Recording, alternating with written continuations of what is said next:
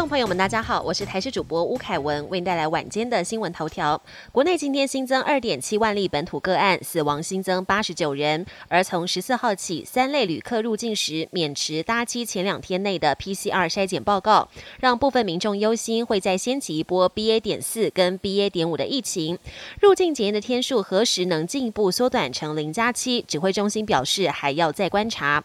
医师谢宗学则在脸书分享，最近确诊来诊人次。有减少，但病情复杂度增加，感染后并发症和再次感染的人数似乎逐渐上升，未来可能还有数波小流行，但回到五六月高峰的几率很低。雪霸国家公园富裕国宝鱼樱花钩吻龟已经三十年，目前共九条溪流有樱花钩吻龟的踪迹，总数超过了一万尾，富裕成效良好。不过有民众为了就近观赏，在富裕区域用吐司喂鱼。根据野生动物保护法的规定，明令禁止喂食，若不听劝，将开罚三千元。有民众到美式卖场买烤鸡翅，吃到最后才发现鸡翅上面竟然插着一根羽毛。这张照片发文分享之后，引来了许。多网友回应，直说认明正身真的是鸡肉，还有人说可以收集起来制作羽绒衣。美式卖场则回应，已经向鸡翅供应商反映问题，目前为单一的案件。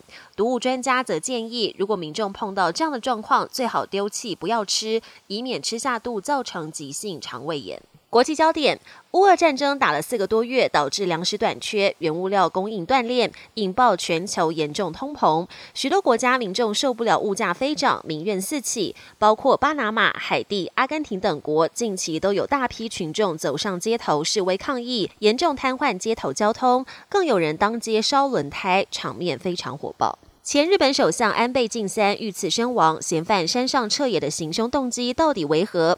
调查直指嫌犯痛恨母亲沉迷统一教，疯狂变卖外公的土地房产，外公的公司也宣告破产，就连父亲的保险金都捐给教会，前后多达一亿日元，大约台币两千两百万。